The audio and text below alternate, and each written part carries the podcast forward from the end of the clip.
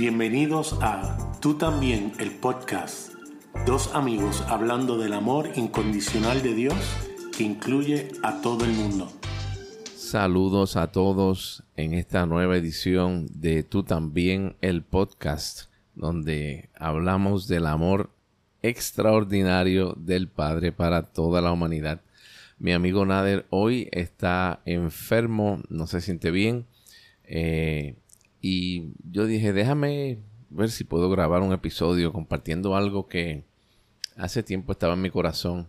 Y para todos aquellos que les gusta escucharnos semanalmente, pues yo dije, déjame no dejar a la gente esperando, así que voy a, voy a grabar algo para compartirlo con, con todo el mundo. Hace varias semanas el grupo que nosotros tenemos donde nos reunimos los miércoles y los viernes, estuve compartiendo un tema que para mí es sumamente eh, apasionante. Es un tema que me encanta y que quiero compartir con aquellos que siguen tú también el podcast. Eh, y es eh, hablar un poquito sobre la ira de Dios. Yo imagino que algunos estarán temblando cuando hablamos de la ira de Dios, porque siempre que escuchábamos este concepto era para que Dios acabara con todas aquellas personas que habían hecho lo, lo malo, como le llamábamos, ¿verdad? O, lo incorrecto. Y que Dios entonces derramaba sobre ellos todos aquellos juicios terribles, donde acaba con la gente, especialmente si se habla del libro de Apocalipsis, que es uno de los libros, eh, yo creo que es uno de los libros, si no es el libro más eh, amado por algunos y más odiado por otros y más temido por otros más porque realmente hay personas que como no lo entienden, no quieren saber y como ahí se habla de las copas de la ira de Dios, pues entonces la gente no quiere saber de eso. Hay otras personas que por el contrario quieren saber para ver cómo, eh, según ellos, se va a destruir a toda la humanidad o se va a acabar el mundo. Eh, y hay otros que no quieren tocar ese libro ni con una vara larga. Sencillamente se alejan de él lo más posible porque no quieren saber nada de eso. Sin embargo, hoy quiero traer una perspectiva diferente de la ira de Dios. Hace varios años que vengo escuchando de, la ira de Dios eh, y hay un libro eh, de mi amigo Steve McVeigh que se lo recomiendo a todo el mundo que se llama Más allá de un Dios enojado.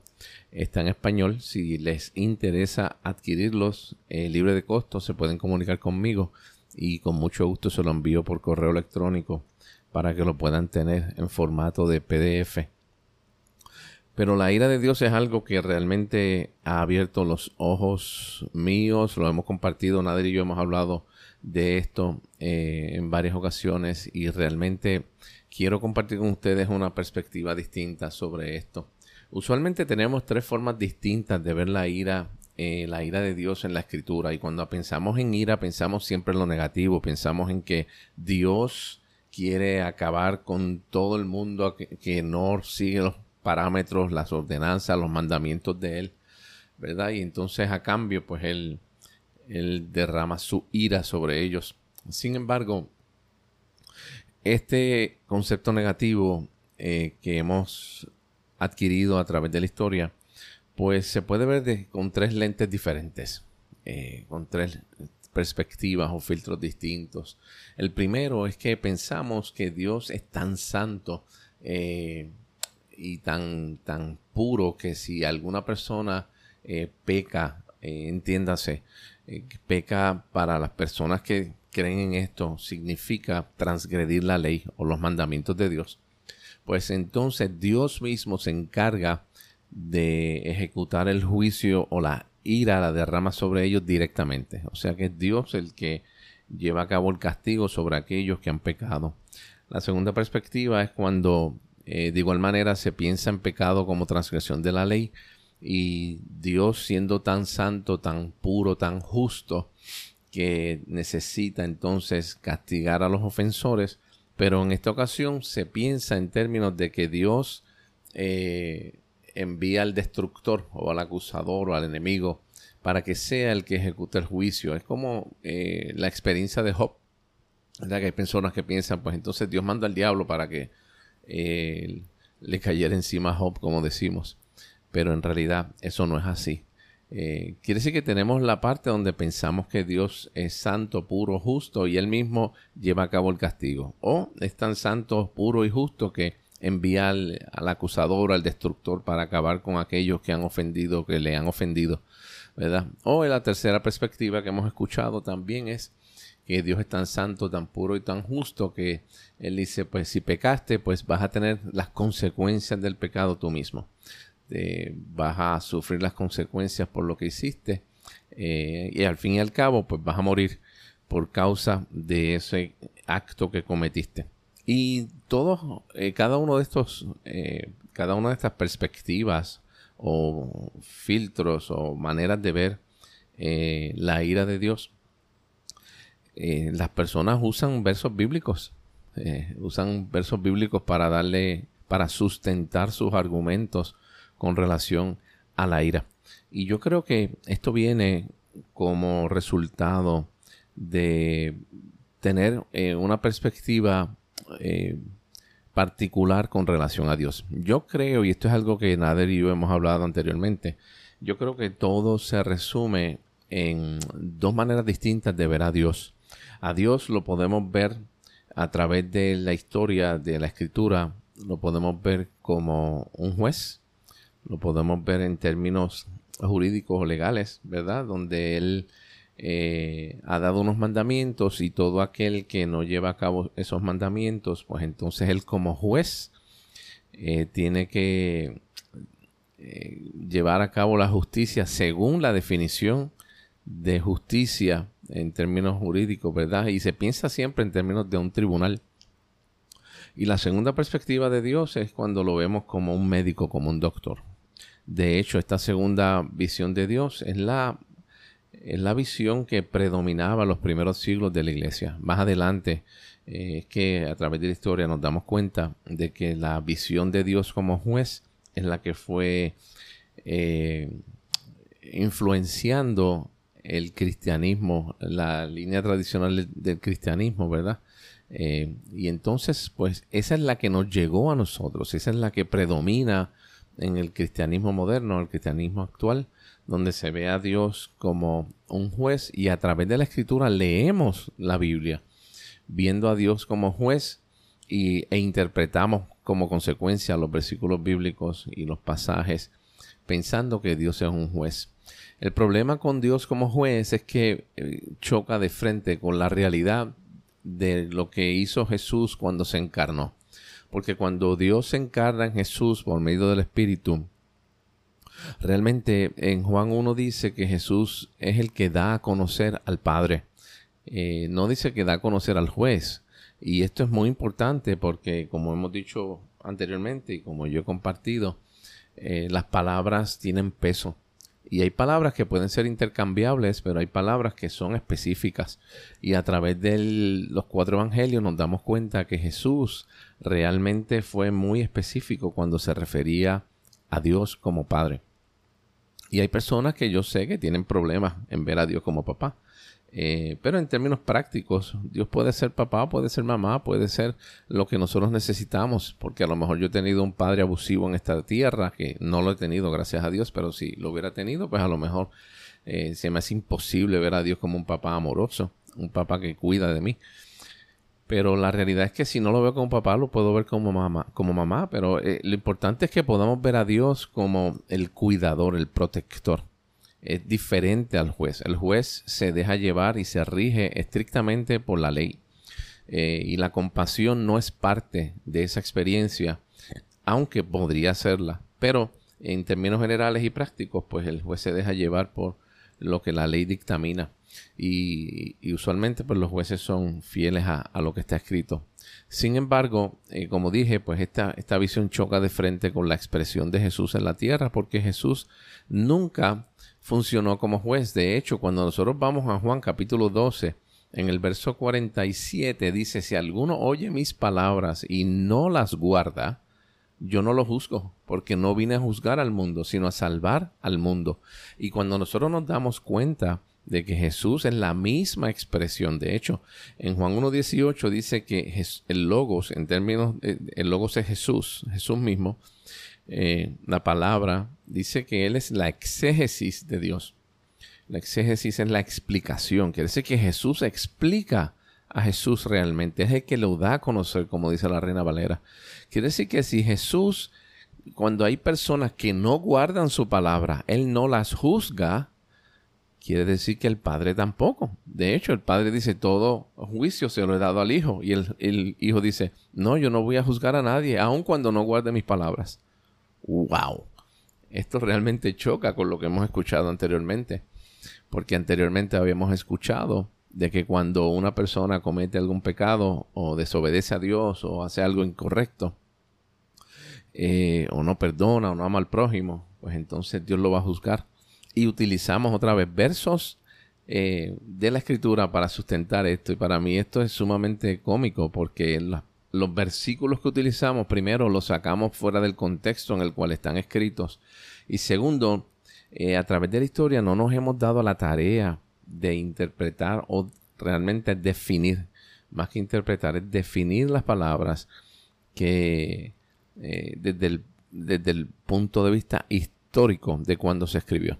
Yo no puedo definir una palabra en el siglo XXI que se escribió en el primer siglo, porque, eh, o sea, no puedo usar la definición actual, tengo que buscar cuál era cuál era la definición de esa palabra en el primer siglo, para entonces poder entender lo que se está escribiendo. Porque hay palabras que hoy para mí pueden significar algo y de aquí a 100 años pueden significar otra cosa. Y yo creo que en ese sentido, pues, eh, la institución eclesiástica eh, no le ha dado tanto peso, ¿verdad? Se han definido palabras, pero obviamente no han ido tan atrás como el primer siglo. Déjame ver qué significaba esta palabra para Jesús. ¿Qué significaba esta palabra para los oyentes de la época de Jesús? Y una de las cosas que quiero hacer en el día de hoy mientras comparto con ustedes es redefinir algunos conceptos. Eh, y como les dije, pues Dios se puede ver como juez, Dios se puede ver como médico, ¿verdad? Eh, y cuando lo vemos de esa forma, vamos a poder leer la escritura de dos ángulos totalmente opuestos o distintos. Eh, y vamos a poder entender eh, la ira de Dios desde un punto de vista diferente. La ira de Dios puede ser, si pienso en términos de juez, de Dios como juez, pues la ira se refiere a una aplicación retributiva de la palabra, ¿verdad? Donde Dios le paga a las personas por lo que hicieron. y, la ira, ese, ese deseo, esa pasión intensa de Dios va dirigida hacia la persona. Sin embargo, cuando vemos a Dios como médico, pues entonces la ira es restaurativa, no es retributiva, es restaurativa, es restauradora. Y toda esa pasión, todo ese deseo de Dios está dirigido hacia aquello que nos hace daño a nosotros. Son dos conceptos totalmente distintos. Una, la ira está dirigida a las personas, otra, la ira está dirigida hacia aquello que lastima a la persona. Y esto es bien importante, hacer la diferencia. Por eso es tan, tan eh, trascendental, tan vital el que podamos, eh, primero que todo, evaluarnos y ver cómo vamos nosotros a, ver a nuestro Dios. por eso es bien importante. Y, nos vamos a dar cuenta, yo me voy a inclinar en el día de hoy, esto es algo que voy a compartir con ustedes me voy a inclinar hacia el lado de Dios como médico, que es donde no hemos escuchado esto eh, usualmente y quiero compartirlo con ustedes porque nos vamos a dar cuenta que el juicio de Dios siempre es redentor y la ira de Dios es el medio de liberarnos de aquello que nos está haciendo daño. De hecho, yo quiero establecer en este día, hoy que me estás escuchando, que el corazón de Dios siempre, siempre, siempre está dirigido a guardarnos, a cuidarnos, independientemente de nuestras acciones, por más horribles que puedan ser. El corazón de Dios siempre está dirigido a levantarnos, a cuidarnos, a tener compasión de nosotros. Está dirigido a la restauración y la reconciliación. Por eso quiero compartir con ustedes un verso que está en Isaías capítulo 30, verso 18. Y una vez lo lea, entonces voy a definir algunos conceptos. En Isaías 30, 18 dice, por lo tanto el Señor espera para tener piedad de ustedes y por eso se levantará para tener compasión de ustedes, porque el Señor es un Dios de justicia. Cuán bienaventurados son todos los que en Él esperan. En este verso hay varias, varias cosas. Número uno, eh, el hecho de que Dios se levanta, Él está ansioso por levantarse, pero es para tener compasión, no para acabar con la gente, es para tener compasión. Eh, y segundo, dice que Él es un, Él tiene esa compasión, esa piedad, esa misericordia, porque es un Dios de justicia. Curiosamente, cuando nosotros, cuando Nader y yo hemos hablado con las personas que hablamos de que Dios es demasiado bueno, tan bueno que no le va a hacer daño a sus hijos, a ningún ser humano.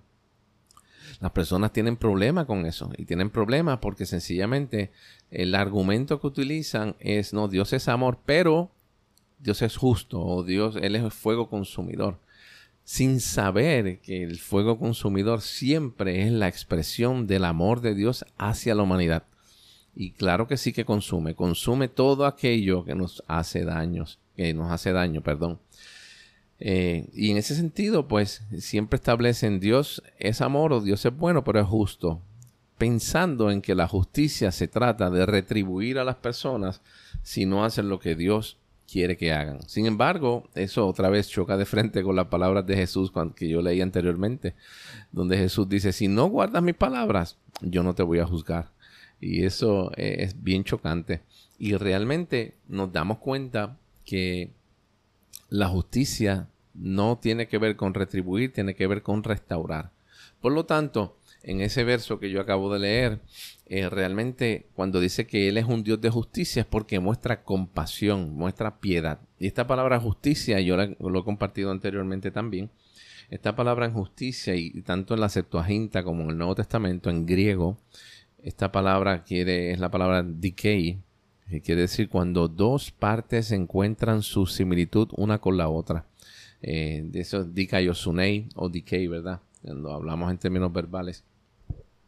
Eh, realmente esto, esto es lo que quiere decir justicia o ser justo, ¿verdad? Es cuando eh, hacemos algo para que dos partes encuentren su similitud. Por eso es que Dios es justo, porque en todo lo que Él ha, hizo, perdón, eh, en todo lo que Él hizo, pues realmente lo que hizo fue que nos llevó a nosotros a encontrar la similitud nuestra con Él mismo.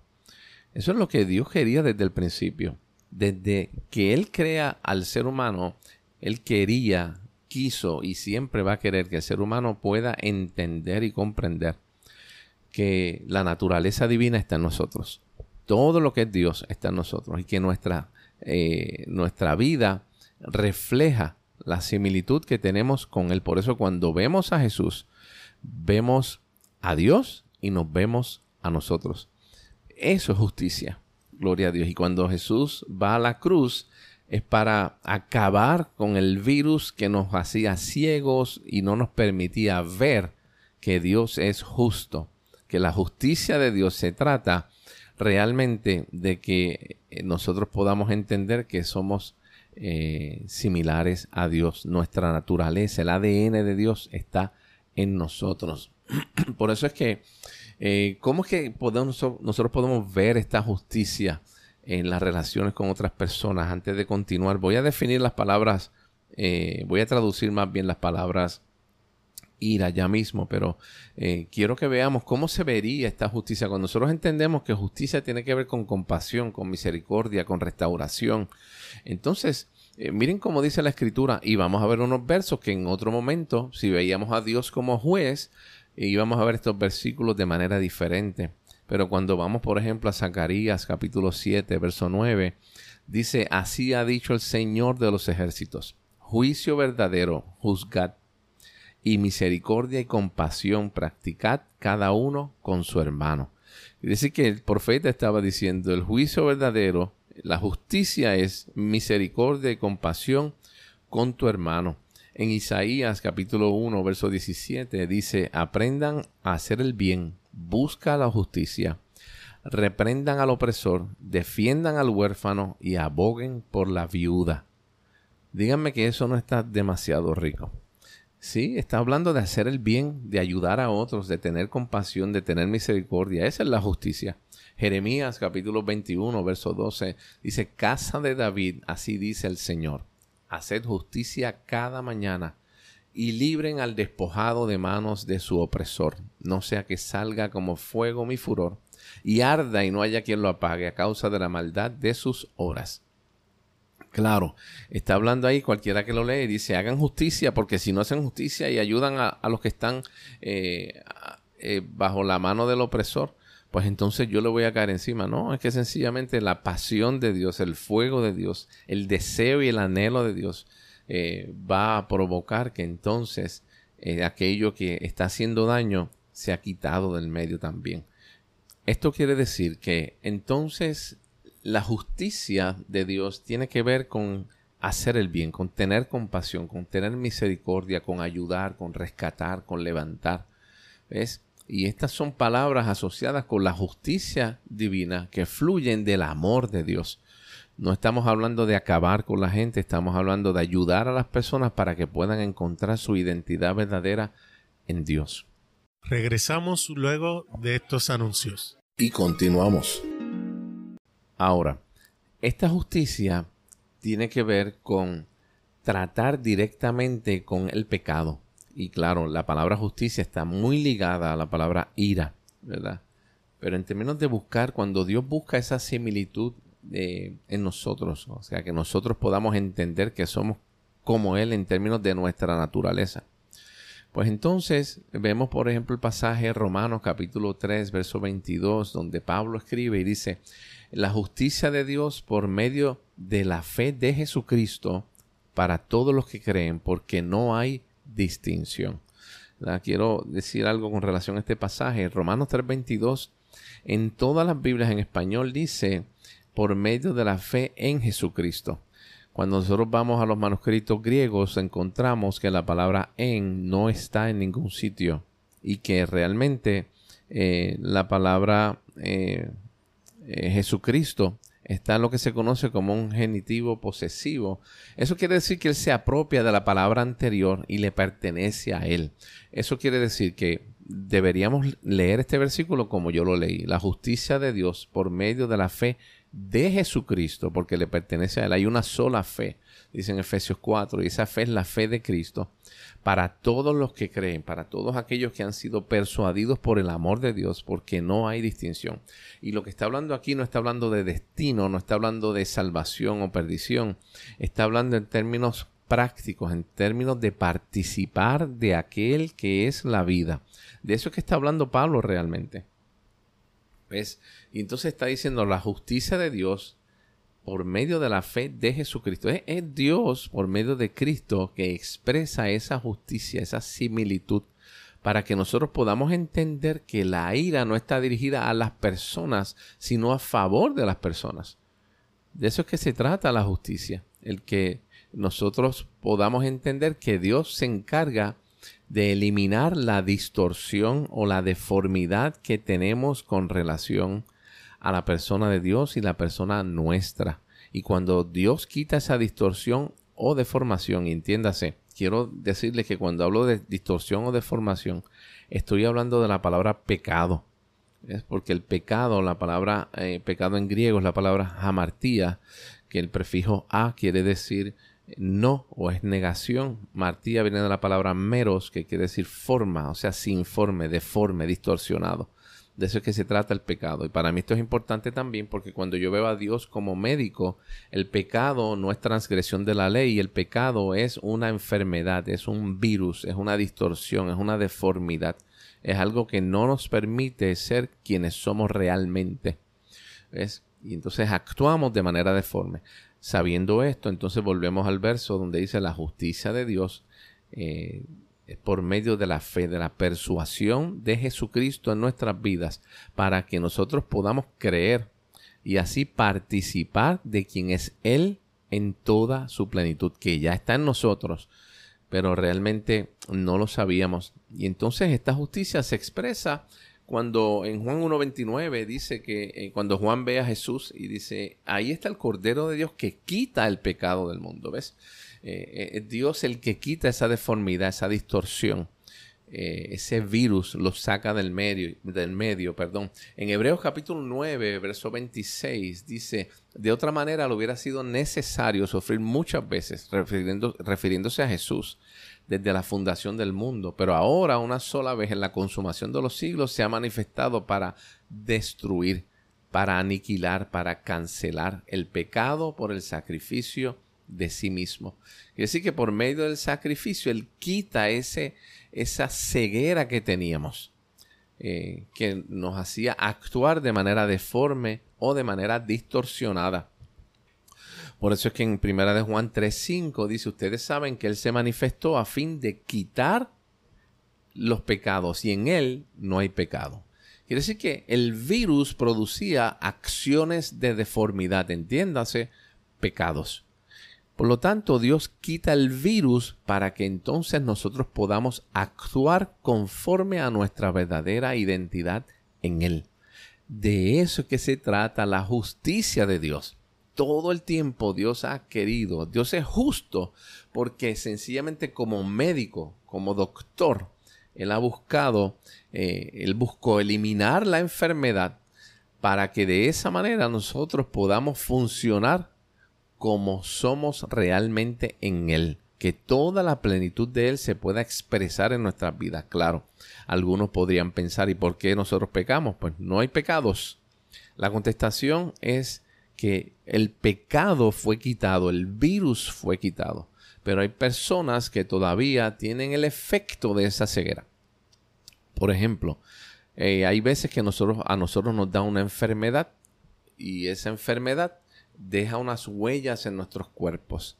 ¿Ves? Eh, por ejemplo, ahora que estamos en medio de la pandemia, hay personas que le ha dado el COVID-19, el virus, el coronavirus, y aunque ya no tienen el virus, pero todavía tienen unos efectos por causa de ese virus. Hay personas que le ha afectado, eh, han dicho que le ha afectado el corazón, le ha afectado los pulmones, le ha afectado diferentes cosas. Y ya no tienen el virus. Y así mismo pasó. Dios, por medio del sacrificio de Cristo, quitó del medio la ceguera, el virus, lo eliminó, lo anuló, lo canceló. Pero todavía eh, las personas que no conocen esta realidad y aún los que lo conocen, todavía unos efectos y Dios está ayudándonos diariamente. Por eso es que cuando Jesús se va a ir de esta tierra, Él dice, yo me voy, pero no los voy a dejar solos. Mi espíritu va a estar en ustedes, de tal manera que puedan seguir funcionando y Él es el que les va a recordar su verdadera identidad. Él es el que los va a guiar a toda verdad. Quiere decir que esto es bien importante para nosotros poder entender la ira de Dios. Entender que Dios es justo, sí, Dios es justo, y en esa justicia va a, como médico, va a ir directo, va a ir eh, eh, eh, de manera contundente en contra de aquello que nos está haciendo daños, daño, perdón. Ahora, sabiendo esto, yo quiero darle dos palabras que salen en el Nuevo Testamento eh, que se refieren a la palabra ira. La palabra, la palabra ira en el Nuevo Testamento, en griego, hay dos palabras que hablan con relación a esto. Una es la palabra thumos, T-H-U-M-O-S, que thumos quiere decir una pasión intensa, una pasión bien fuerte, es un sentimiento bien intenso dentro de una persona. Y usualmente ira nosotros lo vemos, como dije anteriormente, en términos negativos. Sin embargo, se puede ver de manera negativa o se puede ver de manera positiva. Eh, y la palabra thumos eh, no es la excepción. Hay veces que la leemos y entendemos siempre el lado negativo de la palabra cuando en realidad podría ser bien positivo. Por ejemplo, cuando una persona ama intensamente a alguien, esa persona está airada contra esa persona. Claro que nosotros no lo hemos visto así porque para nosotros ira no es compatible con el amor. Sin embargo, en este día yo quiero decirte que sí lo es, porque la palabra no es que sea negativa en sí misma, es que sencillamente se puede utilizar de manera negativa. Y hoy yo quiero decirte que la, palabra zumos eh, significa una pasión intensa, bien intensa. La otra palabra es la palabra orgei, que también significa eh, un deseo intenso, pero eh, viene de la palabra oregomai, que realmente significa estirarse para tocar o agarrar algo. Quiere decir que es yo me voy a estirar apasionadamente, deseosamente, este, para alcanzar algo o a alguien. Es como cuando alguien se está ahogando y hay otra persona en la orilla y está con ese, esa pasión intensa de tratar de salvar a esa persona. Estira el brazo y se estira por completo cuando alguien está a punto de caerse y uno se estira para tratar de agarrar a esa persona con todas sus fuerzas. Pues de eso es que se trata la palabra orgay. Y sabiendo eso, quiere decir que vamos a ver cómo estas dos palabras expresan el amor y la justicia de Dios a favor de nosotros, sabiendo que nuestro Dios es Dios que es médico, que está eh, para sanarnos a nosotros. Por eso es que el salmista decía, Él es el que sana todas mis, dolencias, todas las cosas. Y estaba hablando en términos físicos y en términos espirituales. Es el que, el que rescata del nuestra vida eh, y que nos corona de favores. Es maravilloso eso. Ahora sí, cuando nosotros vamos a Romanos, vamos un momento, eh, o pueden escuchar, no tienen que buscarlo. Eh, es la costumbre que uno tiene ya de, estar diciéndole a la gente, abran sus Biblias, busquen en su Biblia tal pasaje. Pero realmente eh, tengo aquí Romanos capítulo 2, verso 8. Porque en este verso, curiosamente, aparecen las dos palabras, la palabra orgei y la palabra thumos. Y dice, pero a los que son ambiciosos y no obedecen a la verdad, sino que obedecen a la injusticia, ira e indignación. Eh, es tremendo porque, otra vez, cuando yo pienso en Dios como juez, entonces voy a leer este versículo como que está emitiendo un juicio en contra de los ambiciosos y los que no obedecen a la verdad. Sin embargo, miren cómo dice este pasaje cuando lo vemos a Dios como médico. Pero los que son ambiciosos y no obedecen, y de hecho esta palabra obedecer eh, literalmente significa no estar persuadido, ¿verdad? Los que no están persuadidos en la palabra griega peiceo, y quiere decir que no han sido persuadidos, dicen los ambiciosos y los que no han sido persuadidos por la verdad, eh, sino que están persuadidos por la injusticia, o sea que no conocen su identidad. Ira e indignación. Y realmente ahí eh, la palabra es ira e ira, porque utiliza orgei y zumos. Quiere decir que aquellos que todavía no tienen su identidad clara y que no han sido persuadidos por la verdad dentro de ellos, Dios en su amor y en su pasión por restaurarlos, se va a estirar apasionadamente para poder persuadirlos y que su amor los convenza. Díganme que esto no está demasiado rico. No es en contra de ellos, es a favor de ellos. Quiere decir que aquellos que todavía no conocen la identidad verdadera de ellos y de Dios, y que son ambiciosos y que obedecen a la injusticia, Dios en su amor, en su justicia, se estira apasionadamente para poder alcanzarlos de tal manera que puedan ser persuadidos o convencidos por la verdad. Díganme si yo no quiero esa, yo quiero esa ira. La ira de Dios yo la quiero. y no es que voy a hacer cosas negativas para que esa ira, eh, para, que, para que Dios me caiga encima. No, no, no, no, no. O para, oh Dios mío, yo no me siento amado, así que me voy a portar mal para que Dios me ame. No, no, no, tampoco es eso.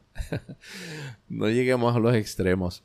Es que sencillamente cuando nosotros todavía no conocemos, no sabemos, no hemos palpado, experimentado el amor. Eh, Dios en su deseo por alcanzarnos hace cualquier cosa para que nosotros podamos ser convencidos, persuadidos de ese amor de una manera extraordinaria. Por ejemplo, le voy a dar eh, dos pasajes más en este día eh, sin, sin ánimo. Mi deseo no ha sido darle muchos versos bíblicos, pero sí, eh, como les dije al principio, esto me apasiona, me encanta y quiero utilizar la escritura para compartir con ustedes hoy.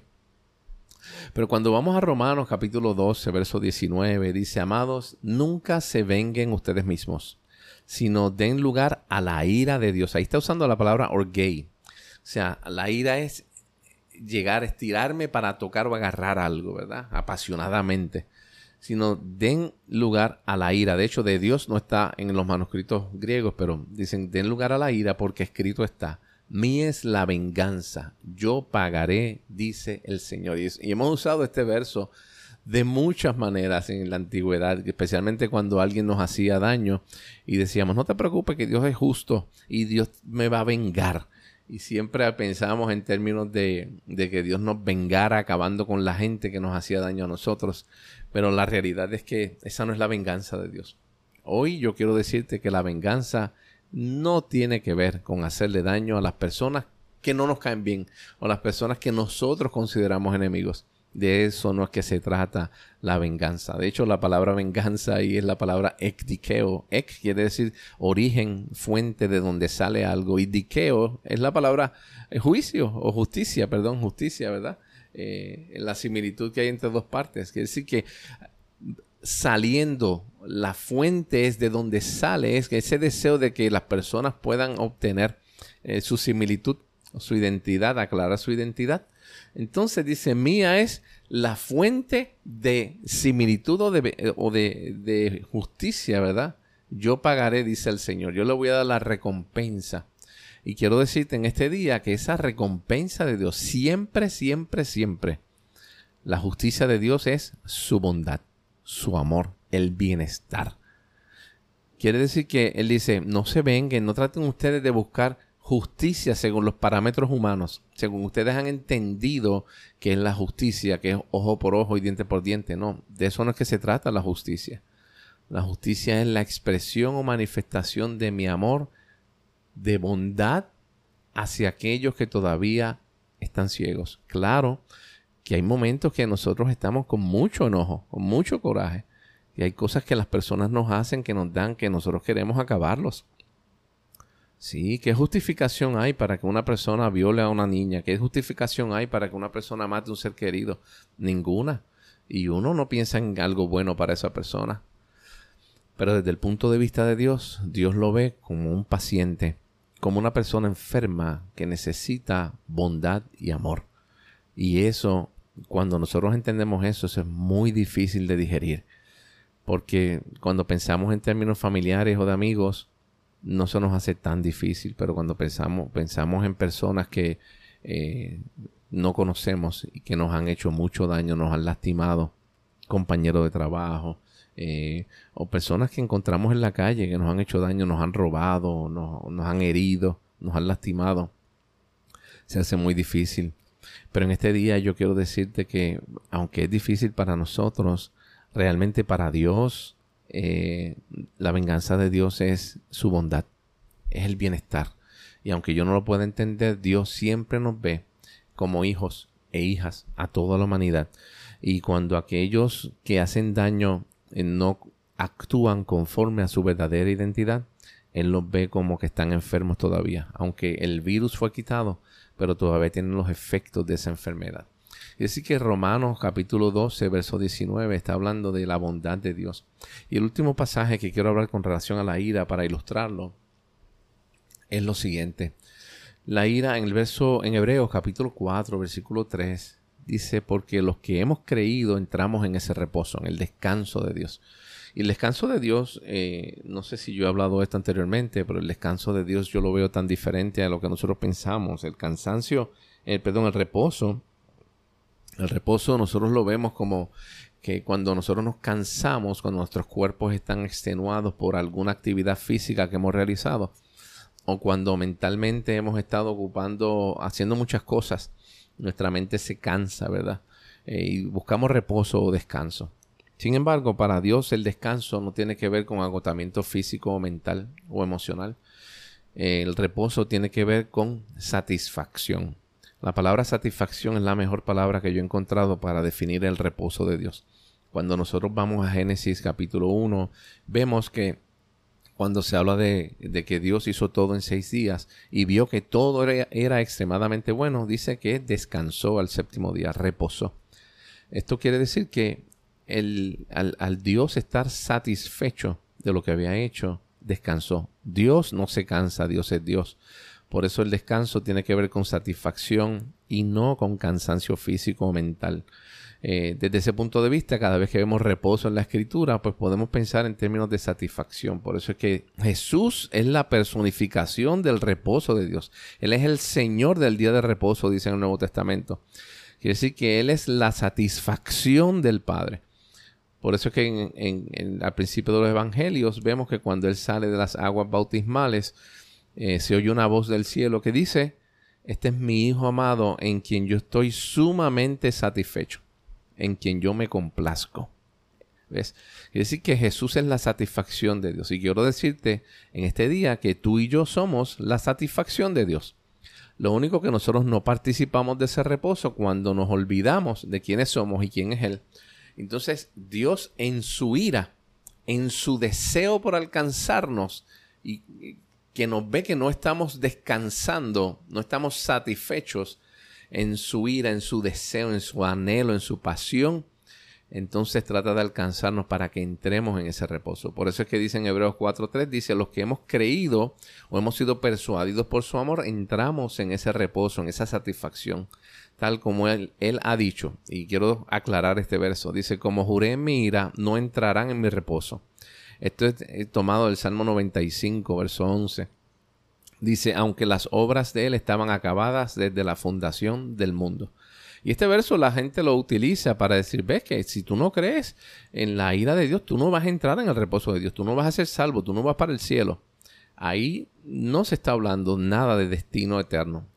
Eh, les voy a decir lo que dice ahí específicamente cuando entendemos que el reposo tiene que ver con satisfacción. Ese pasaje de eh, como juré en mi ira no entrarán en mi reposo está en el Salmo 95 y en hebreo cuando nosotros lo leemos nos damos cuenta que la palabra no no existe. Esa palabra no está presente ahí. La palabra hebrea que aparece en ese versículo es la palabra im, im, que quiere decir, se traduce literalmente como sí, es una condición.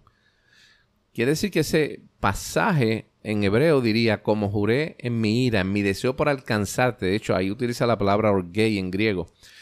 En, mi deseo por alcanzarte y agarrarte, en mi amor, si entraras en mi reposo.